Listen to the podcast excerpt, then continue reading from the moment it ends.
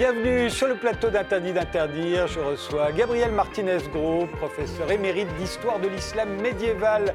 Vous avez co-dirigé l'Institut d'études de l'islam et des sociétés du monde musulman. Aujourd'hui, vous publiez chez Passé Composé L'Empire islamique du 7e au 11e siècle, un livre dont nous allons parler pendant toute cette émission. Mais commençons par notre époque. Comme tous nos invités, vous avez choisi une image euh, qui caractérise euh, à vos yeux notre époque. Cette image, la voici. On se souvient de la couverture de Charlie Hebdo après, euh, après le massacre dont la rédaction a été la victime.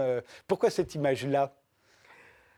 Pour montrer à quel point l'Empire, parce que nous sommes une forme d'empire universel, j'entends, hein, il ne s'agit pas de la France ou des États-Unis, mais ce qu'on appelle la communauté internationale, euh, envisage difficilement la guerre et envisage difficilement de répondre par la violence à, la violence. Tout est pardonné veut dire d'abord la guerre est finie, bien sûr. Hein. Euh, on pardonne lorsqu'on fait le bilan et euh, on ne fait le bilan que lorsque les opérations militaires sont terminées.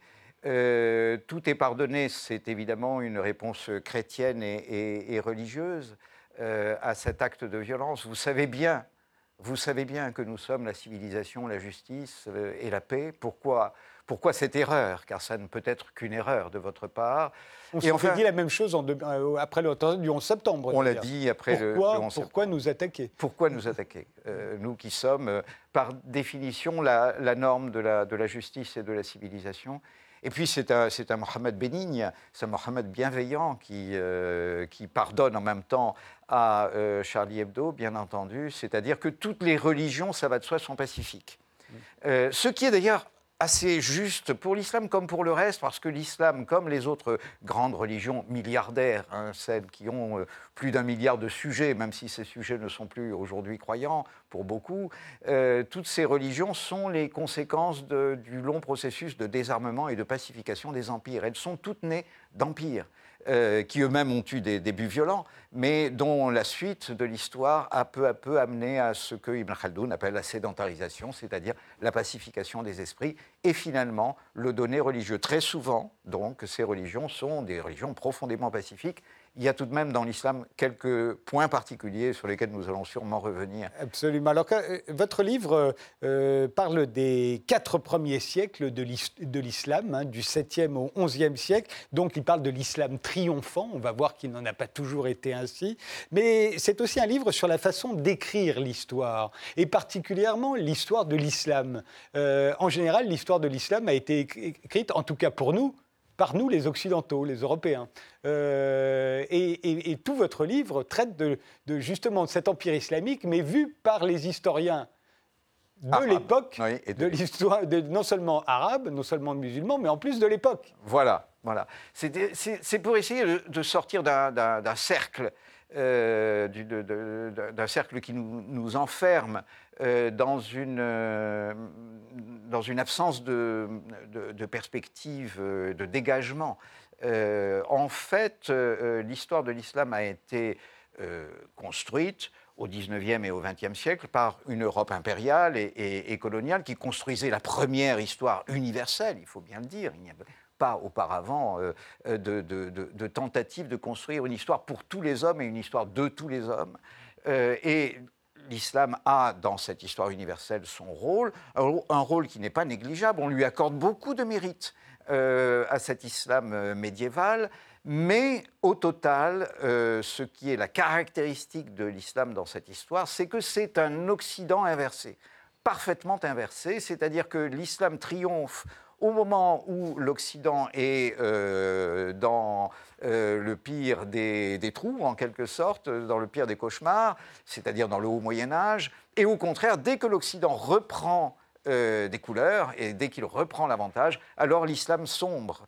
En tout cas, dans cette dans cette vision-là. On va voir euh, la carte de, l'Empire abbasside, c'est-à-dire, euh, là on est dans le premier siècle de l'histoire, au moment où, où les Arabes envahissent, envahissent ben, créent leur premier empire. Il est fantastique cet empire, il est énorme. Oui, oui, il, est, énorme. Il va de l'Iran jusqu'à l'Espagne.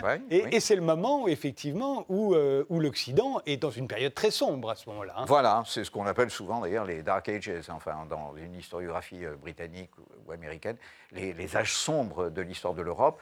Bah, c'est l'époque euh, des Mérovingiens, c'est même l'époque de notre Charlemagne, mais ça, n'est pas une époque extrêmement brillante, on va dire. Alors qu'à l'époque, ils ont Bagdad est la plus belle ville euh, voilà. quasiment du monde. Et De notre côté, c'est Cordoue, Cordoue, voilà. la capitale des Landalous, voilà. une ville beaucoup plus belle que Paris et Londres à la même époque. Ça n'a même rien à voir. Ça n'a rien à voir. On dit souvent que c'est la ville la plus importante d'Europe au Xe siècle, sauf qu'en fait, elle n'est pas en Europe. On pas, elle n'est pas réellement en Europe. Mais on peut dire que c'est la New York de l'an 1000. Absolument. Hein, Bagdad et, Cordoue sont probablement les deux plus grandes villes du monde islamique euh, en l'an 1000. Voilà. Et, on oublie à ce moment-là qu'il y a Pékin aussi qui est très très grande. Mais ça, c'est encore une autre histoire. C'est une autre histoire. Il faudra qu'on s'habitue à ce qu'il se soit passé des choses en dehors de l'Europe et du monde euh, Absolument. blanc. La différence avec euh, la Chine, c'est que malheureusement, dans l'histoire telle que nous l'avons construite du monde islamique, dès que l'Occident reprend l'avantage, l'islam doit, un peu comme euh, deux, palans qui euh, se commandent l'un l'autre, hein, lorsque l'un monte, l'autre doit descendre. C'est le revers de la médaille. En fait, vous dites, c'est comme si l'Occident était le rêve accompli et que l'islam en était le cauchemar. Absolument. Mais encore aujourd'hui. Mais encore aujourd'hui. Puis, s'il est vrai que nous sommes un succès, s'il est vrai que notre civilisation est un succès, alors, si l'islam est l'inverse de notre civilisation, alors l'islam est un échec, bien sûr. Hein ne peut être qu'un échec. Euh, euh, et, d'ailleurs, euh, pour une part, il y a de la réalité. Hein, bien sûr, les, beaucoup de musulmans eux-mêmes ressentent le présent de l'islam comme un, comme et, et, au fond, plus l'étoile de l'islam va pâlir à partir du XIIe, XIIIe siècle, plus l'Occident remonte à ce moment-là. C'est la Reconquista hmm. en Espagne, c'est la reconquête de la Sicile, ce sont les croisades. Voilà. et là, tout à coup, l'Occident revient et, et fatalement selon ce principe de Palan, l'islam euh, euh, vit une décadence, un, déclin. Là, on voit la, prise de, Jérusalem en 1099 par les croisés. Voilà. C'est le début, pour nous, dans notre vision, c'est le début de la fin de l'islam. Absolument. Euh, alors, dans une historiographie du 19e siècle qui n'est pas fondamentalement intéressée, curieusement, par l'aspect religieux des croisades. Ce qui l'intéresse dans les croisades, c'est la reconquête de la Méditerranée c'est-à-dire la reconquête de l'héritage romain ou gréco-romain mmh. par euh, l'Occident, de cet héritage gréco-romain dont euh, l'islam avait pris la charge pendant euh, quatre ou cinq siècles. Et au bout de quatre ou cinq siècles, eh bien, l'Occident est supposé reconquérir ce qui, en fait, lui appartient, c'est-à-dire l'héritage romain et l'héritage grec qui sont et ce qu'on appellera la Renaissance, au moment même, d'ailleurs, où le, dernier émir arabe quitte la péninsule euh, ibérique. C'est il, il, laisse les clés de Grenade au roi catholique, donc c'est la Renaissance. Voilà. c'est intéressant ce que vous dites. Il laisse les clés. C'est-à-dire que la reconquête de Grenade est présentée... Dont on voit une image euh, à nous. Dont on hein. voit ici, en en effet une image avec la reine Isabelle la catholique et le roi Ferdinand Dragon, avec Boabdil donc de l'autre côté.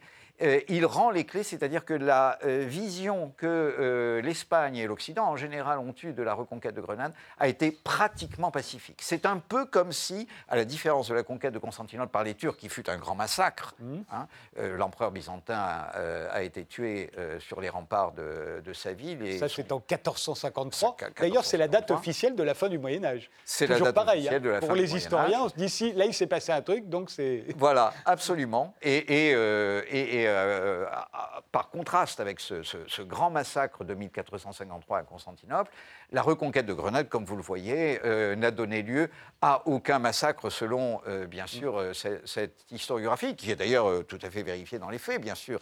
Boabdel n'a pas été euh, massacré, il n'est pas tombé en combattant sur les remparts de, sa ville. Il a en effet rendu les clés à Isabelle la catholique et, Ferdinand d'Aragon. Juste après, ont expulsé et les juifs et les musulmans voilà, d'Espagne. Voilà, voilà. Ou du moins ont exigé d'eux qu'ils se convertissent euh, au christianisme. Et pour ceux qui ne l'acceptaient pas, et en particulier pour euh, les juifs qui, dans leur grande majorité, ne l'ont pas accepté, ils, ont exigé qu'ils partent. Et l'islam aurait en fait succomber aux épreuves dont l'Occident lui a triomphé. Ce serait ça un peu la morale, telle que, encore une fois, dans notre vision de l'histoire de l'islam. Voilà. Et euh, au, fond, euh, la philosophie et les sciences chez nous ont triomphé de la religion. Et on reproche, ou en tout cas, on, on constate qu'il n'en a pas été de même euh, dans l'Empire islamique et que ce serait la cause de sa, de sa disparition, car on croit à sa disparition.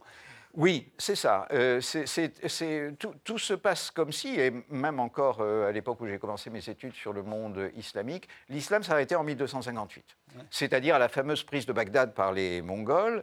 Euh, c'est cette prise de Bagdad par les Mongols, la voilà, qui aurait pratiquement mis fin à cette civilisation islamique. Je veux dire que, bien sûr, on n'ignore pas que de grands empires islamiques se sont ensuite présentés sur la scène de l'histoire, mais ces grands empires n'auraient rien ajouté, oui, en quelque sorte. C'est assez extraordinaire. Alors il faut se rappeler de quels grands empires on parle. On parle de l'empire iranien. Voilà, euh, des vide. L'empire moghol. Euh, le, voilà, alors par exemple là. Voilà, oui, avec. Euh, comment s'appelle-t-il le C'est Shah Abbas. C'est Shah Abbas. Oui, oui, le grand. Alors on est au début du XVIIe siècle. Hein. on dit que c'est lui qui a donné son nom au marquis de Carabas dans le, dans les, le, le, chat de beauté, absolument.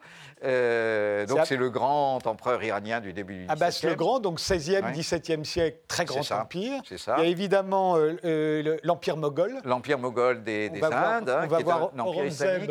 Ah, voilà. Aurangzeb, c'est contemporain de Louis XIV. Et Aurangzeb est 20 fois plus riche que Louis XIV. Mais oui, à peu près. Hein. C'est-à-dire que l'empire euh, sur lequel il règne a à peu près 120 euh, millions d'habitants. C'est un empire sur lequel il peut lever l'impôt à peu près à sa guise, ce qui n'est pas le cas de Louis XIV euh, sur les Et on pense vraiment que Louis XIV, c'est le roi soleil, c'est le plus grand roi de son temps. Mais à côté d'Aurangzeb, il n'est rien. Et à côté de l'empereur de Chine, au même moment, qui lui aussi est son contemporain, il est encore moins. Oui, mais dans notre vision, c'est le centre du monde. voilà. Aurangzeb meurt en 1707. Euh, Louis XIV a au moins un avantage. Voilà, c'est ça. c'est qu'il lui survit 8 ans. Euh, et puis, il y a l'Empire ottoman, je ne sais pas et l'Empire euh, ottoman, évidemment. Alors, l'Empire ottoman qui dure, lui, jusqu'en 1918. Voilà. Et, là, on a choisi bah, le Magnifique. Voilà. quiconque va à Istanbul visite la Souleymaniye, qui est la grande, la plus belle mosquée d'Istanbul. La plus belle, ça n'est évidemment pas Sainte-Sophie, qui est une basilique, mhm. ni la mosquée bleue, qui est une pitre pitoyable mosquée faite par un élève de, l'architecte qui a fait la Souleymaniye, la vraie grande mosquée d'Istanbul. Et, euh, Soliman euh, le Magnifique, il est admiré par absolument tout, euh, tout le monde. Voilà. voilà. Donc lui, lui c'est 16e, hein, il meurt en 1566. Et donc, voilà, ces empires malgré leur splendeur et, leur, leur, indiscutable beauté que vous pouvez examiner ici, euh, sont supposés n'avoir rien ajouté à l'histoire de l'humanité, en particulier parce que ce qu'on va chercher à la fin du 19e ou au début du 20e siècle encore, lorsque on constitue cette histoire, ce qu'on va chercher, c'est l'héritage, en particulier scientifique. En fait, l'Occident est extrêmement, disons-le euh, franchement, pour expliquer cette vision qui peut paraître étrange des choses, euh, il est extrêmement conscient que son avance tient à une révolution scientifique, avant même la révolution industrielle du, 19e, de la fin du 18e et du 19e siècle. Il tient, euh, son avance tient à une révolution scientifique, celle du 17e, celle de Kepler, Galilée, Newton. Et il fait la généalogie de cette, euh, euh, de cette avancée scientifique. Il arrive jusqu'aux Grecs, en passant justement par les civilisations de l'islam. Mais les, principales, les principaux acquis musulmans ou islamiques euh, de cette histoire scientifique se situe en effet entre le 8e et le 13e siècle. C'est vrai que, les croisés sont fascinés quand ils arrivent, quand ils découvrent la civilisation islamique. C'est d'une richesse, d'une sophistication Tout dont nous sommes à l'époque assez loin encore. Tout à fait, tout à fait. Et en Espagne, lorsque euh, la reconquête euh, se fait au 12e, 13e siècle pour l'essentiel, ce qu'on cherche en, grande partie justement, c'est à la fois des manuscrits, c'est à la fois la science, et c'est aussi un art de vivre, hein, il faut bien le dire. il y a tout cela. Alors, comme euh, on le disait au départ, euh, l'islam, euh, comme les grandes civilisations, a réfléchi sur sa propre histoire. Voilà. vous vous êtes inspiré d'un certain nombre d'historiens musulmans pour écrire votre livre, et notamment d'un qui s'appelle Ibn Khaldoun, qui est un homme du XIVe siècle, l'auteur du livre des exemples. Alors, on voit Ibn Khaldoun, le voici. Le livre des exemples est un livre bien connu, il est dans la Pléiade, hein, mhm, évidemment. Mhm. la première partie s'intitule Les prolégomènes. Oui. Euh, c'est un livre très très important. C'est le démarrage de la philosophie de l'histoire, en fait. Hein. Oui, oui, oui. C'est un, un livre euh, exceptionnel, y compris à l'intérieur de la production euh, historienne de, de, l'islam, en ce sens que la première partie, bah, celle-ci, justement celle qui a été complètement traduite, parce que le reste ne l'a pas encore été pratiquement, euh, cette, première partie présente une philosophie de l'histoire. C'est-à-dire qu'il vous dit, voilà, quelles sont les règles que vous allez trouver, retrouver dans l'histoire qui va suivre. Hein. Voilà. Euh, je vous explique par avance ce qui va se passer. Ce qui va se passer hein, Alors que l'histoire, ça se passe. L'histoire en général est écrite du point de vue de celui qui sait ce qu'il sait passer jusque-là. Il a les clés, et, euh, mais, il ne préjuge pas de, l'avenir. Absolument. C'est un des seuls, Ibn Khaldun. et, oui. et il ne s'est pas trompé il ne s'est pas trompé, c'est-à-dire qu'il donne des, règles extraordinairement fructueuses, effectivement, et bon, c'est, effectivement. À partir desquelles vous aviez écrit un livre, d'ailleurs, il y a quelques années. Ça fait 20 ans que je le connais, oui. Qui est une brève histoire des empires qu'on peut retrouver aujourd'hui en poche, et qui, en appliquant les règles d'Ibn Khaldun, euh, vous montriez que par la suite, ça marche aussi. Ça marche aussi, y compris pour des réalités qu'il n'a absolument pas connues, y compris pour l'Empire ottoman, y compris pour l'Empire moghol des Indes, et évidemment dont il n'était pas le contemporain, puisqu'il euh, est de deux ou trois siècles après, après sa mort, y compris pour l'Empire chinois pour la Chine qui n'a jamais connu. À chaque fois, il explique la naissance, euh, l'établissement et la disparition des empires. Et la disparition de ces empires, absolument. Et, euh, mais, mais l'idée, c'est que, aussi que les empires, au fond, ne disparaissent pas, qu'ils survivent toujours. Oui. Rome, euh, l'Empire romain a survécu. Aujourd'hui, nous en avons encore les traces un peu partout dans notre organisation. Dans notre langue. Dans notre langue, nous sur parlons... les territoires sur lesquels nous habitons. Tout à fait. Tout, est là. Et on peut dire la même chose de l'Empire arabe. Tout à fait. Alors, c'est euh, là peut-être que Ibn Khaldoun est le plus intéressant parce qu'en réalité, il insiste beaucoup sur ces gens l'immense majorité des populations, qu'il appelle des sédentaires, qui sont les producteurs. Hein. En gros, il divise euh, les sociétés en deux parties très très inégales. Une partie qui est chargée de travailler et de payer l'impôt, mmh. ce qui permet euh, le rassemblement des ressources financières et des compétences nécessaires à euh, l'invention de métiers nouveaux. Mmh. Donc des gains de productivité, comme nous dirions aujourd'hui. Et d'autre part, et pour garder ce troupeau producteur profondément désarmés parce que seuls des peuples désarmés payent l'impôt. Donc euh, soumis Soumis, absolument soumis, c'est ce qu'il appelle les sédentaires, hein, ce sont les gens soumis. Euh, pour garder ces gens soumis, il faut une toute petite minorité, hein, en fait, de, guerriers, hein, tout simplement, qui sont recrutés sur les marges euh, des empires, qui sont des violents, mmh. que l'empire fait venir précisément à la fois pour garder son troupeau, pour l'obliger à payer l'impôt, parce que tout de même, il faut quelquefois user d'une certaine coercition, et surtout pour le défendre contre les barbares. Euh, les barbares, absolument. Ce sont des barbares qui sont pris au service de l'Empire pour, euh, pour euh, le défendre contre les, les, barbares. Et donc, en fait, tout se passe comme si les barbares gouvernaient tout, puisque, ayant la force, ils ont généralement le pouvoir. Mais en réalité, la civilisation et le fait des immenses majorités productives. Ce sont elles qui, en général, imposent leur langue, ce sont elles qui imposent leur religion, ce sont elles qui imposent leurs mœurs, et comme vous le disiez, l'Empire romain n'a pas disparu, nous, le portons encore en nous. Il y a euh, presque un milliard de personnes dans le monde aujourd'hui qui parlent des langues latines, c'est-à-dire la langue, les langues héritées de, ce petit dialecte du, centre de l'Italie. Et de même, les Arabes ont imposé euh, leur langue, leur religion euh, voilà. écriture. Voilà. Alors, la, difficulté, finalement, dans l'histoire, c'est pas de comprendre pourquoi les Arabes ont vaincu, parce que ils ont vaincu des peuples déjà impériaux, donc déjà profondément désarmés. Hein, mmh. Donc, finalement, les invasions sont faciles, euh, aussi bien l'invasion d'Alexandre le Grand que celle des Arabes, que celle des Mongols, mmh. qui sont encore plus spectaculaires que ne l'ont été les invasions arabes. Non, ce qui est extraordinaire dans, dans l'islam, c'est que ce sont les, entre guillemets, barbares, euh, c'est-à-dire les Arabes conquérants, hein, qui imposent leur langue et leur religion.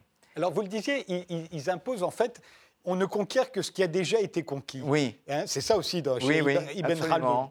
Et donc, ces Arabes qui partent de, de, la péninsule arabique euh, après l'appel du prophète euh, vont très très vite envahir, on l'a vu tout à l'heure, un empire qu'on appelle l'Empire abbasside considérable qui va de l'Iran à l'Espagne, mais en fait, il marche sur les traces du premier empire du monde, l'empire euh, perse, l'empire de Sirius et de Darius, l'empire, euh, le voilà d'ailleurs. Voilà. Et, vous voyez que ah, c'est à peu près. Hein, euh, et lui, c'était au 5e siècle avant Jésus-Christ. Déjà. Bah, ce sont les fameux Perses qui se battent contre les Grecs au Thermopyle. Et, et, cet empire-là, c'est l'empire achéménide. Achéménide, oui, oui, oui, oui, Je me demande toujours si on dit. oui, on va, on va se l'éviter pour une fois. voilà. Et, Et, euh, voilà, donc en fait, le travail a déjà été fait. Euh, les Arabes vont le prolonger plus loin encore. Hein. mais au départ, c'est ça qui le, tout reconquiert. Tout à fait. Ou, si vous préférez, pour le dire dans des, dans des références qui sont euh, un, peu plus, un peu plus commune en, Occident, c'est l'empire d'Alexandre le Grand. En gros, c'est le, le, même, puisque Alexandre le Grand avait conquis l'empire achéménide euh, voilà. Et, en fait, euh, pendant, c'est assez fascinant d'ailleurs, pendant mille ans, cette forme géographique qui va, comme vous voyez, de, l'Asie centrale, l'Ouzbékistan actuel, à l'Égypte, euh, disparaît au profit de deux empires, l'empire perse d'une part, et surtout l'empire romain qui regroupe l'ensemble de la Méditerranée. Et puis, mille ans plus tard, la forme réapparaît avec l'Empire arabe. Et l'Empire arabe le, reconstitue hein. en fait. Hein. Reconstitue un empire disparu depuis mille ans. Euh, dans, à peu près dans les mêmes frontières. Et donc euh, des nomades, des bédouins, oui. Euh, puisque les Arabes à ce moment-là sont des nomades et des bédouins, Tout à fait. au, fond vont prendre possession d'un territoire sédentaire. Ce sont eux les violents. Oui, ce sont eux les violents, au départ. Hein. Ce sont eux les violents, sont eux qui ont l'énergie, qui ont la foi, qui, ont, tout ce qu'il faut pour conquérir un, un empire. Euh, et, au fond, ils vont, ils vont demander à des sédentaires de leur payer l'impôt, de se soumettre. tout à fait. Et, euh, ça, marche euh, finalement assez, bien, assez, assez facilement. Ce n'est pas là que l'Empire va éprouver ses, ses difficultés les plus considérables. Ces difficultés les plus considérables, ça tient évidemment au bout d'un certain temps au fait qu'on atteint des limites, bien sûr, mais ça tient surtout à des problèmes internes, c'est-à-dire au problème du partage du butin. Hein, tout simplement. on, va y revenir, mais, ah. mais avant, avant juste, euh, on, l'a bien vu, la différence entre l'empire euh, euh, arabe et, l'empire et l'empire perse que, nous venons de voir, ils arrivent quand même plus loin. Ils, oui. ils vont jusqu'à l'Atlantique. Alors oui, c'est vrai. Ce que n'avait pas fait ni Alexandre ni voilà. ni, ni, l'empire Darius, Ils arrivent jusqu'à l'Atlantique et ils conquièrent l'Espagne, y compris. Alors ça, c'est l'empire romain. Ils suivent les routes des empires surtout de l'empire d'Alexandre et de l'empire euh, achéménide, effectivement, mais aussi à l'ouest euh, des routes qui ont été ouvertes par euh, l'empire romain, puisque l'empire romain a fait l'unité de la Méditerranée, et il a établi par exemple une, relation tout, à fait, tout à fait régulière entre l'Égypte, qui était pour Alexandre une sorte de bout du monde, hein, et le Maghreb et l'Europe. Hein, puisque voilà. Ils vont jusqu'à la Sicile. Euh. Ils vont jusqu'à la Sicile, ils vont jusqu'à l'Espagne, ils vont jusqu'à la Gaule. On a nié l'importance de la bataille de Poitiers, mais en fait, c'est une des batailles perdues hein, pour l'islam, j'entends, euh, qui euh, marque le point d'arrêt, le coup d'arrêt. Il y a Narbonne, ils prennent Narbonne, mais ils ne vont pas y rester très longtemps. voilà, ils, prennent Narbonne en 721 et elle est reprise en 759 par Pépin le Bref, c'est-à-dire le, père de Charlemagne. Euh, et puis sur la lancée, Charlemagne euh, et son fils, euh, peu importe, vont reconquérir une partie du nord de l'Espagne, qui vont leur servir de glacis pour préserver la Gaule. Il faut bien voir que l'Espagne est conquise, ce sont des soldats syriens hein, qui, sont là. Voilà, alors d'abord des Berbères, puis des Syriens. Hein. Il, y a, deux vagues. Hein, et, et, pour Grenade, par exemple, ça va durer pendant 700 ans. Et pour Grenade, ça va durer L'émir de Grenade rend la clé, on en disait tout à l'heure, et, certains Arabes sont à Grenade depuis 700 ans. Tout à fait. La, la famille d'Ibn Khaldoun est à Séville, s'établit à Séville dès le 8e siècle, au moment des, conquêtes, et elle quitte la ville très très peu de temps avant sa reconquête en 1248 par les, par les chrétiens. Euh, pour gagner. Euh, alors c'était une famille de, de, euh, de très hauts fonctionnaires. Donc pour eux, il n'y a, a, jamais de, problème. Hein. On, émigre à Tunis parce que la, dynastie qui avait jusque-là, qui gouvernait jusque-là l'Espagne, était établie aussi au Maghreb et en particulier à Tunis. Et donc ils s'établissent à, Tunis. Ibn Khaldoun naît quand même une centaine d'années après que. Mais toujours andalou, hein. Il est toujours andalou, il est toujours, dans l'Empire arabe. Et toujours dans, dans l'Empire Mais c'est un empire arabe déjà dans le reflux. Euh, c'est déjà un empire arabe dans le reflux, oui, oui. Et il en est d'autant plus conscient que, outre ce reflux territorial, arrive la peste qui a été aussi violente, on l'oublie toujours, hein, dans le monde islamique qu'elle a été dans le monde chrétien. Il a 16 ans en 1348, lorsque la grande peste noire arrive à, à Tunis, et elle va le suivre tout au long de sa vie, en fait. Euh, il meurt en 1406 au Caire, donc en Égypte, euh, dans une des pires décennies de répliques euh, de l'épidémie de peste. de au fond, de Ibn. Ibn Khaldoun, c'est un déclinologue. On Eh, parle souvent de absolument. nos déclinologues. Absolument. Il, il étudie Absolument. le déclin de Ah, l'Empire arabe. Il envoie les prémices, il voit, Tout et c'est ce qui va lui permettre de bâtir cette théorie sur la disparition des empires. Pour une fois, nous pouvons dire que ce n'est pas nous qui projetons sur euh, euh, ce malheureux Ibn Khaldoun nos, nos fantasmes et, et nos désirs ou nos cauchemars, parce que c'est bien exactement ainsi, comme déclinologue, qu'il est traduit en turc au- euh, dans l'Empire ottoman euh, à la fin du XVIIe siècle. On, on- on essaye de comprendre pourquoi l'Empire euh, décline euh, ou commence à décliner. Et le premier nom qui vient euh, à l'esprit, c'est justement Ibn Khaldoun. On se dit, il y, a- il y a un type qui a écrit là-dessus. Attendez, on doit l'avoir dans nos bibliothèques. Il et on l'a, le effet. lire, nous. voilà, voilà. Parce que c'est peut-être. D'abord le traduire parce qu'il était difficile. On n'a pas tout enfin, traduit, on a voilà. traduit les prolégomènes. Voilà, Et voilà, ouais. mais on a- il, il nous en reste à lire. On fait une pause et on se retrouve juste après. Bye.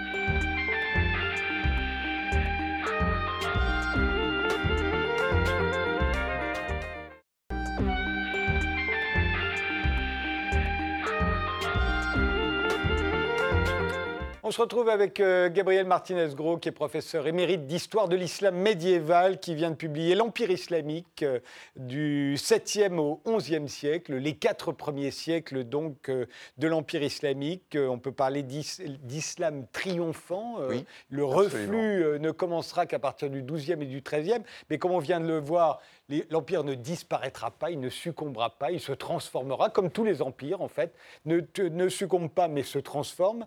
Euh, mais alors, euh, ça va plus loin, votre livre évidemment, et les travaux des historiens euh, musulmans de l'époque, notamment d'Ib- d'Ibn Khal- Khaldoun, Absolument. euh, Merci, Frédéric. On observe au fond à chaque fois la même chose dans les empires et notamment dans l'empire euh, l'empire islamique. Euh, ça commence par la sédentarisation et par l'affirmation de l'État, dites-vous. Ça, ça se passe à quel moment dans l'empire islamique? Alors, ça commence euh, en réalité tôt, puisque l'affirmation de l'État, c'est en fait au départ, tout simplement, la volonté d'un chef de devenir monarque. Euh, la conquête est généralement menée par des tribus qui admettent, sinon des formes d'égalité, ce- ce- ce- c'est certainement euh, exagéré de, le dire, euh, du moins euh, un gouvernement collégial d'une aristocratie. Et dès que la conquête est accomplie, le chef entend se débarrasser en fait de ses adjoints et de ses, de ses rivaux potentiels pour devenir le roi, ce que le pays conquis, le pays sédentaire, euh, lui permet d'être par excellence, parce que pour Ibn Khaldoun en tout cas, il n'y a qu'une forme euh, euh, possible de, gouvernement étatique, c'est le gouvernement monarchique. Donc normalement, la conquête vous pousse au gouvernement monarchique. Alors pour l'islam, le premier roi, bah, tout simplement, c'est peut-être Muawiyah, le premier souverain omeyyade hein, du, du, du 7e siècle. D'autres disent, alors il y, a des, discussions entre les, historiens, d'autres disent euh, un, grand souverain omeyyade qui a régné à la fin du 7e siècle, donc quelques dizaines d'années tout de même après les conquêtes, qui s'appelle Abd el-Malik et qui a fait construire les premiers grands monuments de l'islam, en particulier le, le dôme du rocher à Jérusalem, la mosquée de Damas, enfin c'est son fils qui a fait construire la mosquée de Damas, et une mosquée à Médine. Et puis d'autres diront alors franchement que tout de même l'État n'est pas établi dans ses, fondements principaux avant les fameux Abbassides qui arrivent au pouvoir en 750, donc presque un siècle, un siècle et demi après, les conquêtes. Et, euh, et alors là où on est fasciné, c'est quand on voyait cette carte tout à l'heure, on va peut-être la revoir d'ailleurs de cet empire abbasside, c'est qu'on a à un bout Bagdad, qui est considérée comme la plus grande ville du monde, on ignore Pékin. Oui, oui, Euh, donc vous avez. Bagdad d'un côté, vous avez Cordoue de l'autre, Oui. Cordoba, euh, écrit en espagnol, qui elle aussi est une sorte de, de ville splendide. Et on se dit, mais est-ce que ce sont les mêmes hommes qui vont donner des ordres à Bagdad qu'on va appliquer à Cordoue? Alors oui, c'est- un- une des formes de la sédentarisation, c'est justement la division. C'est la fragmentation. Étrangement, euh, au départ, évidemment, ce sont les mêmes hommes puisque ce sont des Arabes. Et que ces Arabes, euh, bédouins, sauvages, violents, euh, ne sont qu'une infime mi- minorité parmi des populations sédentaires, des populations soumises qui sont infiniment plus nombreuses. Mais qui Oui, ils sont, ils sont très peu nombreux, les Arabes, à l'époque. Voilà. Ça, il faut voir. Ils représentent 2%, 3% à peine hein, De la, empire. de la population de, de leur empire. Et puis, au fur et à mesure que les gens se convertissent tout simplement pour rejoindre la religion euh, du souverain, pour rejoindre la religion de l'État, pour rejoindre la religion du succès en quelque sorte. hein. Exactement ce qui se passera avec le christianisme euh, en Espagne euh, ou, dans l'Empire romain. ou absolument. Au fur et à mesure que euh, les gens se, se convertissent, ils amènent dans l'islam leurs particularismes locaux. Et donc, très étrangement, la conversion euh, à l'islam va euh, précipiter la division de l'Empire. Euh, et c'est très net, effectivement. Euh, par exemple, l'Espagne quitte euh, l'Empire dès les années 755. Elle ne sera jamais sous l'autorité des Abbassides, en fait. hein. Elle, elle va demeurer sous l'autorité d'une branche de la famille des Omeyyades, euh, c'est-à-dire la dynastie qui euh, avait gouverné auparavant, qui est exterminée par les Abbassides. Un survivant réussit à gagner euh, l'Espagne, s'y implante, est reconnu par la garnison syrienne du pays. Et donc, euh, euh, l'Espagne est la première à manifester ce particularisme qui fait que petit à petit, euh, l'Empire va se morceler, va se fragmenter, va se diviser. Et c'est un des effets de la sédentarisation. Mais ça, l'union, en revanche, ce qui reste de commun à l'ensemble de l'Empire, encore Oui. une fois, c'est la langue, c'est la l'écriture, langue. c'est la religion. Et c'est la religion. Absolument. Et, et ça, ça, ça- ça C'est-à-dire les réalités sédentaires, non pas les réalités de l'État dans sa brutalité, dans, sa- dans son, son pouvoir de coercition, mais les réalités de la civilisation. Ouais. Et de même, on va voir les, les Arabes réduits à la sédentarisation, donc à l'impôt, à ce que Ibn Khaldun appelle la lâcheté. Euh, parce que pour lui, les sédentaires sont des lâches. Oui, ce sont, absolument. les, ce sont les, les nomades qui sont violents, encore une fois entre guillemets. euh, mais euh, les, sédentaires, donc ce que nous sommes aujourd'hui, nous sommes des lâches, nous sommes soumis à l'État, à l'impôt, et, et- et à- et on va laisser à d'autres le rôle des conquérants. Voilà. Alors, euh, il va arriver à l'empire euh, islamique euh, ce qui arrive à tous les empires, c'est-à-dire que, euh, au bout d'un certain temps, euh, un nombre de siècles euh, qui correspond à peu près à celui que- qui est traité dans, dans- dans ce livre, hein, trois ou quatre siècles, voilà, c'est ça. Au, au bout d'un certain temps, les fonctions d'abord sont euh, dans l'État sont profondément divisées et la religion devient une fonction à part. Mmh. hein, euh, à part de- du, du pouvoir de coercition de l'État. Oui, c'est intéressant, on, on y reviendra. On y reviendra. euh, on croit toujours que le- la religion musulmane ne s'est pas, euh, ou plutôt que, plutôt que les Arabes n'ont pas réussi à séparer la religion de l'État. Mais ils l'ont fait très vite. Mais en fait, ils l'ont fait, en, en fait, ils l'ont fait très vite, comme dans, pratiquement dans tous les empires. Et par conséquent, devenu empire, l'islam va être à son tour sujet à des invasions barbares, hein, bien sûr. hein. Alors, les, les- les- les- les principales, ce sont celles qui mettent fin à ce livre, puisque j'arrête le livre à ces invasions barbares, c'est-à-dire euh, les, entre guillemets, invasions du de la fin du XIe siècle ou du milieu du XIe siècle. D'une part, les Berbères, hein, qui prennent le pouvoir en Afrique du Nord. D'autre part, les Francs, qu'on peut compter parmi euh, les, barbares. envahisseurs barbares du, du XIe siècle, hein, qui s'emparent euh, ou qui commencent à s'emparer de l'Espagne, de la Sicile et qui mènent les croisades euh, en Orient. Et puis, et surtout, c'est les grands barbares, hein, si j'ose dire, c'est les Turcs, hein, ce qui arrive euh, sur le, les Et puis les Mongols, les. Mongols aussi. Les Turco-Mongols, voilà. Oui, les Turcs amènent leurs euh, Ouais. cousins mongols euh, au XIIIe siècle et ces cousins mongols vont massacrer, enfin exterminer la population de Bagdad en 1258. Voilà. Mais c'est très intéressant de voir comment on passe euh, au fond des, des premiers, des conquérants, les, les, euh, ceux qui sont encore violents, qui ont la foi, qui ont, euh, comment on passe d'eux à, la- à- à la suite, aux sédentaires en fait. Et, et vous avez l'air de dire que ce serait Haroun el-Rachid, dont on va voir le portrait là, Oui. euh, qui a été calife de Bagdad de 786 à 809. Voilà. Euh, ce serait lui en fait le dernier. On est à l'époque des mille et une nuits. hein, là, le, le recueil Voilà. des mille et une lui est Voilà. contemporain. Voilà, voilà. Et les premiers comptes en tout cas. Et en fait, ce serait le, le dernier qui aurait manifesté sa bravoure au combat, ce serait le dernier euh, qui aurait été d'une piété rigoureuse, c'est le dernier de la première catégorie, de la première catégorie celle des conquérants. Voilà. Euh, en, en- en tout cas, c'est probablement pour ça qu'il est le héros des Mille et Nuits. Ouais. Hein, c'est parce que c'est le dernier. Hein, c'est euh, c'est le dernier des Mohicans, hein, c'est le, dernier des grands, c'est celui dont, bien sûr, euh, la- euh, un peu comme Charlemagne en- dans l'histoire de l'Occident, hein, c'est celui et dont il est contemporain exactement d'ailleurs. Ouais. Euh, c'est celui dont le souvenir euh, envahit sans cesse avec nostalgie les, âmes et les esprits quand on considère euh, la déchéance des, temps présents, hein, bien sûr. Donc voilà, c'est pour ça qu'il est devenu un héros de légende, hein, euh, Haroun al-Rachid. Mais effectivement, c'est un peu le dernier parce qu'il va diviser, il va diviser parce qu'il en ressent la nécessité politique, hein, ce n'est pas, pas, pas une lubie, il va diviser son empire pratiquement en deux euh, parce qu'il sent bien les tensions qui sont déjà à l'œuvre au fur et à mesure que l'islamisation gagne précisément l'ensemble de l'Empire. Or, il a deux fils, euh, qui ont 16 ans au moment où il décide du partage de l'Empire. Un qui est le fils d'une arabe, hein, sa cousine, hein, mmh. qu'il a, épousée selon l'usage euh, arabe le plus traditionnel, et l'autre qui est le fils d'une concubine persane. Or, ces deux peuples ou ces deux, comment dire, ces deux ethnies hein, euh, sont déjà en, concurrence très, très virulente au, centre de l'Empire. Et cette euh, division, qui va se terminer par une guerre civile entre les deux frères, hein, entre le, fils de l'arabe et le fils de la persane, euh, cette, cette, division marque effectivement une, coupure assez fondamentale, en particulier euh, la perte du pouvoir militaire par les Arabes. À partir de là, puisque c'est le fils de la Persane qui va gagner hein, euh, la guerre civile, à partir de là, c'est effectivement en Asie centrale, euh, chez des Sogdiens, des, des, peuples chez, les, chez les peuples qui vivent à la marge, voilà, on fait les Romains, voilà, on va chercher, on va chercher les, les, soldats, les, guerriers, et déjà les Turcs. Hein, dès le IXe siècle, les premiers Turcs entrent euh, comme euh, esclaves, soldats. Hein.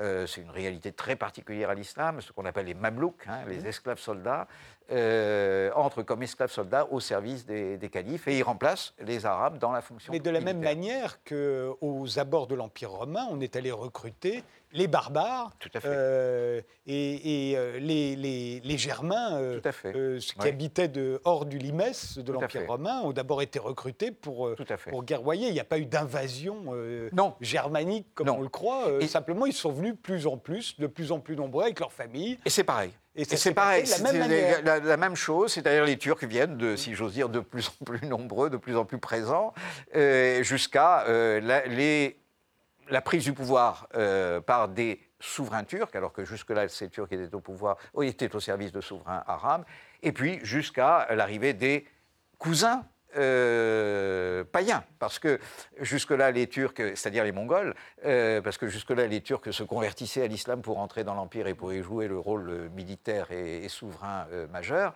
mais les Mongols ne se convertissent pas. Hein. c'est ça l'horreur hein, des invasions mongoles, mis à part leur extraordinaire violence, hein. c'est que les Mongols ne sont même pas musulmans.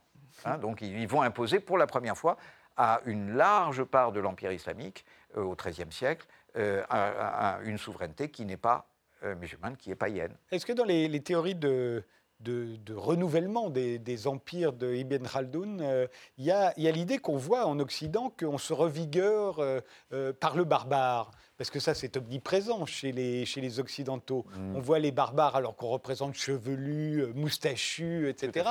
Mais, mais en gros, on se voit à chaque fois comme nous, nous assoupissant au fur et à mesure des périodes et allant chercher chez les barbares la vigueur que nous aurions perdue. Oui, oui, il y, a, cette idée, absolument. Euh, d'où euh, l'appel à Ibn Khaldoun euh, dans l'Empire ottoman, c'est-à-dire comment se revigorer. Hein, il, y a, sûrement chez Ibn Khaldoun, se disent les Ottomans, le moyen de se revigorer.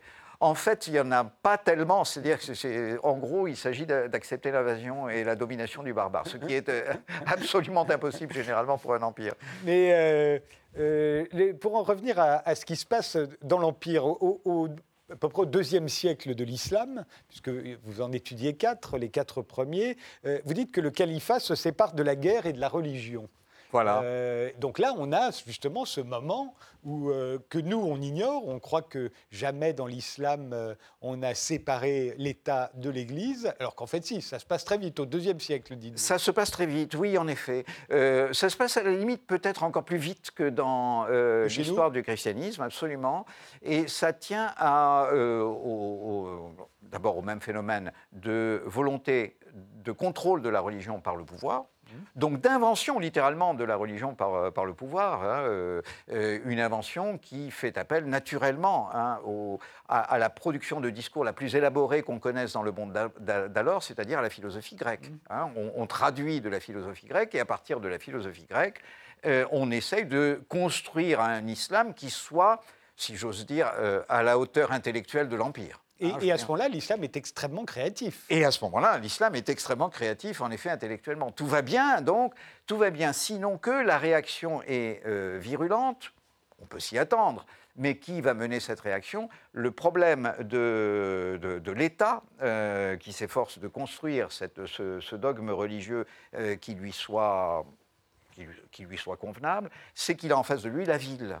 Euh, et ça, c'est la différence peut-être avec, avec l'Occident. Il n'y a pas de ville équivalente à Bagdad dans les premiers siècles du christianisme qui ait réussi à s'opposer avec cette virulence et finalement avec ce succès euh, à la tentative de l'État de construire euh, une autre religion. Et euh, c'est Bagdad qui construit le sunnisme, c'est-à-dire la forme de l'islam qui va finalement prédominer, qui est aujourd'hui euh, euh, la religion de 85% des, musulmans. Au fond, les, sunnites ont refusé l'Église qu'amenaient les chiites. Absolument. Parce que Ils ont refusé l'État et l'Église. Voilà, le chiisme, c'est l'Église. C'est l'Église au service de l'État. Voilà. Hein, voilà.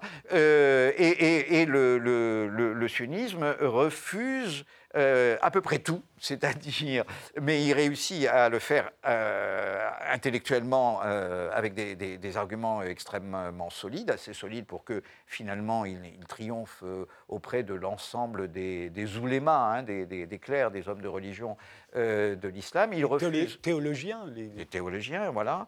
Il refuse à la fois la philosophie grecque et même l'usage du grec. Hein, l'usage de, de, concepts grecs dans euh, l'exégèse, euh, dans, le commentaire des, textes sacrés de l'islam. Il refuse l'autorité du calife dans l'élaboration du droit. Le, souverain musulman, contrairement au souverain occidental, contrairement à l'empereur de Chine, n'a pas pièce sur le, droit. Il n'a pas, de pouvoir légiférant. Hein, très étrangement, il n'y a qu'une seule loi, et cette loi, c'est la loi de Dieu, c'est la fameuse charia euh, que le sunnisme va imposer comme la seule loi possible. Et il refuse, bien entendu, le sunnisme, euh, l'autorité de l'imam chiite, c'est-à-dire de ses descendants euh, de Mohammed par la lignée d'Ali et d'Al-Hussein, enfin peu importe, qui prétendaient avoir hérité non seulement euh, euh, des, droits au pouvoir de, leur ancêtre Mohammed, mais des grâces spirituelles de Mohammed, c'est-à-dire de la capacité d'interpréter euh, le texte du Coran que Mohammed avait fait descendre sur les hommes. Non, il n'en est pas question. Il n'y a qu'un seul interprète possible du Coran, c'est Mohammed lui-même, c'est-à-dire c'est les exemples qu'il a laissés, les propos qu'il a tenus, etc. D'où la personnalité complètement centrale du prophète de Mohammed, et on revient quasiment euh, à Charlie Hebdo. Enfin, je veux dire, voilà. Mais arrêtons-nous euh, sur euh, Al-Andalus et, et, sa capitale magnifique, Cordoue. Euh, qui est, euh, vous le disiez, la plus grande ville d'Europe à l'époque, euh, où il y a le plus grand bâtiment d'Europe, c'est la, la, Mesquita, mhm. qui aujourd'hui est devenue une, une, cathédrale, mais qui au départ est évidemment une mosquée. On va voir l'intérieur de la Mesquita avec ses colonnes magnifiques. On dit qu'il y, a 1000 colonnes dans la Mesquita. Voilà. je crois qu'il y en a que 800 finalement, je, je me souviens plus exactement du Enfin, on a un peu exagéré, mais enfin, c'est gigantesque pour l'époque. C'est gigantesque. on dit qu'il y a une bibliothèque de de, plusieurs dizaines de milliers de, livres. Oui, voilà. Il faut se dire qu'à l'époque, euh, Paris, c'est l'île de la cité. Quoi. Oui. C'est rien. Oui. C'est-à-dire c'est tout petit. Londres, c'est encore plus petit. Et, là, on est dans un univers. Certains disent qu'il y avait l'éclairage public.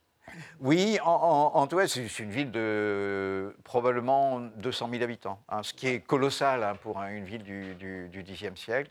C'est une ville, euh, d'ailleurs, de façon très caractéristique, c'est une ville sous couvre-feu permanent parce que c'est une ville où les gens ne se connaissent plus. Hein. C'est trop, voilà, c'est trop grand. c'est trop, grand. Donc euh, dès que la nuit tombe, euh, bah oui, il y a un certain éclairage, mais euh, le guet fait constamment le tour de, la ville et il y a un couvre-feu. Il faut rentrer chez soi hein, parce que justement, tout homme est suspecté d'être voleur. Tout, homme dans les rues est suspecté d'être un voleur. Alors c'est le califat des Omeyyades qui règne sur Cordoue au départ.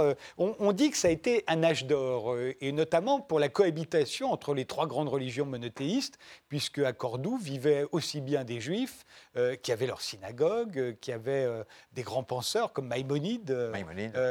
il y avait au même moment Averroès, qui lui était musulman, et puis il y avait les chrétiens qui étaient là également, et, et tous trois auraient cohabité pacifiquement. on l'a dit pendant longtemps, aujourd'hui on dit que finalement c'était peut-être un mythe. Alors qu'en est-il pour le, professeur d'histoire euh, euh, euh médiéval que vous êtes? Vous voyez comment euh, Cordoue et El-Andalus le, professeur a, été longtemps agacé par le mythe andalou, en effet le mythe de la, de la convivencia, qui est d'origine espagnole, hein, bien sûr. Ce sont les Espagnols, d'abord au XIXe siècle, disons l'aile libérale en particulier, de l'historiographie espagnole au XIXe siècle, qui insiste sur cette convivencia.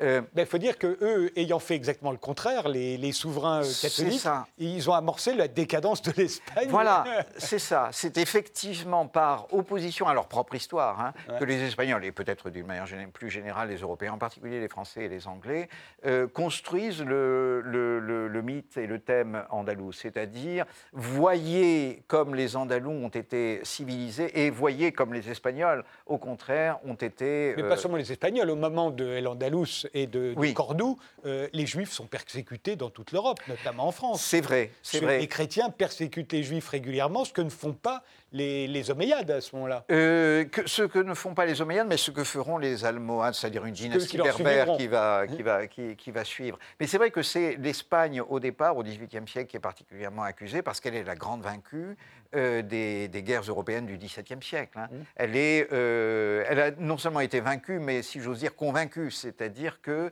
euh, est très évident que les vainqueurs, qui sont essentiellement les, les, peuples de l'Europe du Nord, les, Hollandais et les, Britanniques, sont vainqueurs non pas seulement par les moyens militaires qu'ils ont su déployer, mais par les moyens intellectuels et scientifiques. Hein. C'est le début de la... C'est Newton, Alors que l'Espagne, c'est l'Inquisition, c'est l'Église qui a le, le monopole de l'impression des livres, c'est au fond l'obscurantisme. C'est l'obscurantisme, absolument. Et par, par contraste, Al-Andalus a une, euh, enfin, il gagne une, une, image absolument Néanmoins, on pouvait être chrétien et juif euh, à Al-Andalus, simplement on payait un impôt supplémentaire On payait un impôt supplémentaire, on était un hein, on, on, est, voilà.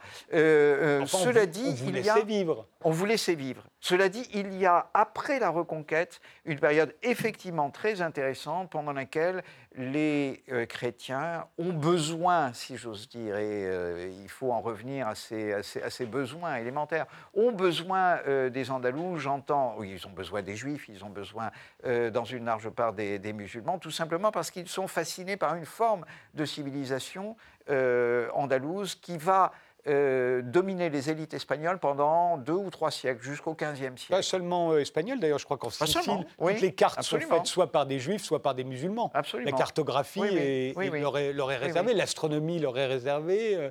ils sont en pointe à l'époque. Oui, à partir du, XIIIe siècle, le rôle des Juifs est euh, tout à fait euh, essentiel, en particulier dans les, dans les traductions. Les élites musulmanes s'en vont après. Les... En revanche, les, Juifs restent parce qu'ils n'ont pas, de, bah, ils pas de raison particulière de, de partir. Mais il, y il, reste des élites musulmanes euh, ailleurs que, que bien sûr, Espagne. Bien sûr. Et là, elles, partent au voilà, ou en Orient. Ils sont astronomes, enfin, ils sont de très bons niveaux. voilà. Là, ce sont les, problèmes internes qui jouent petit à petit, c'est-à-dire que euh, on revient à ce qu'on on disait tout à l'heure, c'est le, la philosophie grecque a été liée à la tentative de l'État et du chiisme euh, de dessiner une forme particulière de, religion musulmane, et par conséquent, elle va s'en trouver discréditée auprès des sunnites. Hein. Et petit à petit, effectivement, le sunnisme va pousser de côté, va marginaliser les œuvres, comment dire, euh, ce qu'on appelle les sciences intellectuelles, euh, dans, c'est-à-dire les sciences d'origine grecque, hein, la, philosophie, les mathématiques, euh, l'astronomie. ce que vous racontez dans, votre livre, on en arrive au XIe siècle, le quatrième siècle de l'Empire islamique. C'est l'extinction d'un monde, au fond. Hein, au, fur et à mesure, c'est la fin de l'islam des Arabes qui arrive voilà. là. Et euh, qui va être remplacé, vous, l'avez dit, par, les, par les Perses, par les. Turcs. mais au fond, à, l'est, il y a les Seljoukides qui, qui, commencent, qui prennent Bagdad, et avec, avec les Mongols. Euh, et puis euh, à l'ouest, ce sont les Francs qui, qui, reconquièrent l'Espagne. Euh, et, et, ça va être le, rétrécissement. Et on entre, c'est la fin de l'Empire arabe, mais ça va devenir autre chose. Oui, ça, devient effectivement. alors, c'est la, la, rupture qu'on peut opérer avec une histoire telle qu'on la faisait au XIXe siècle. C'est-à-dire que l'histoire ne s'arrête pas là. Non. Hein, c'est-à-dire que euh, effectivement, il y a après euh, cet empire arabe et s'appuyant sur euh, cet empire arabe et sur son héritage, puisque l'empire ne meurt jamais en, quelque sorte, il y a alors la principale puissance probablement de, de, de de, la fin du Moyen Âge, ce qui correspond à la fin de notre Moyen Âge, 13e, 14e, 15e siècle, c'est l'empire mamelouk, c'est-à-dire l'Égypte et la Syrie euh, mamelouk, où euh, on écrit dans des proportions gigantesques. Hein, c'est-à-dire on, copie et on recopie euh, à peu près tout comme après un grand désastre. Et il faut dire que probablement la perte de Bagdad, enfin l'extermination de la population de Bagdad et la destruction à peu près totale de la ville par les Mongols en 1258 a été un tel choc que l'islam a clairement, ce qui reste de l'islam, en particulier l'Égypte, euh, a clairement euh, l'impression d'avoir échappé à une, à, une mort euh, totale. Et, donc, il y a une, sorte de, surcroît de, vie et d'activité pendant deux siècles ou deux siècles et demi pour rassembler tout ce qu'on a failli perdre. Mais on le voit aussi même à Grenade. Hein, et on le voit aussi à Grenade. L'Alhambra, oui. oui, un, bâtiment absolument. somptueux. Absolument, tellement et qui est beau, tardif. Tellement beau, il, date du, du quoi, 14e, 14e, voilà, 14e siècle. Tellement beau que les, les, rois catholiques voudront se faire enterrer euh, absolument, là. Absolument. Parce que c'est plus beau que tout ce que... Et quand on voit ce que construit Charles Quint ensuite, c'est horrible. Euh, Peut-être pas, mais en tout cas, Charles Quint aimait beaucoup l'Alhambra. Il était fasciné. Il était fasciné par l'Alhambra. Et euh, il a pensé un temps différents le pauvre, il a dû courir l'Europe euh, presque toute sa vie euh, euh, pour réprimer révolte et hérésie, puisqu'il est contemporain de Luther, comme vous savez. mais il avait pensé un moment établir, s'établir à Grenade, c'est-à-dire établir la capitale de cet énorme empire à, Grenade. ça a été une des capitales. Ce qui est intéressant, et on finira par là, c'est qu'en 1492, le dernier émir rend la clé au souverain catholique, et c'est le moment où Isabelle la catholique dit enfin à Christophe Colomb, vous pouvez y aller. Et Christophe Colomb embarque pour, à son tour, coloniser ce qu'il croit être le Japon et finalement qui se révélera être l'Amérique, pour coloniser à son tour ce que l'Espagne a connu depuis 700 ans. Oui, oui, absolument. Euh, et, il va faire la même chose euh, de l'autre côté. Oui, oui, oui, oui, oui. On dit en particulier que le, camp de Santa Fe, hum. il y a 300 villes en Amérique qui doivent porter le nom de Santa Fe. Mais la vraie Santa Fe, vous parlez celle du Nouveau-Mexique euh, Par exemple, par exemple.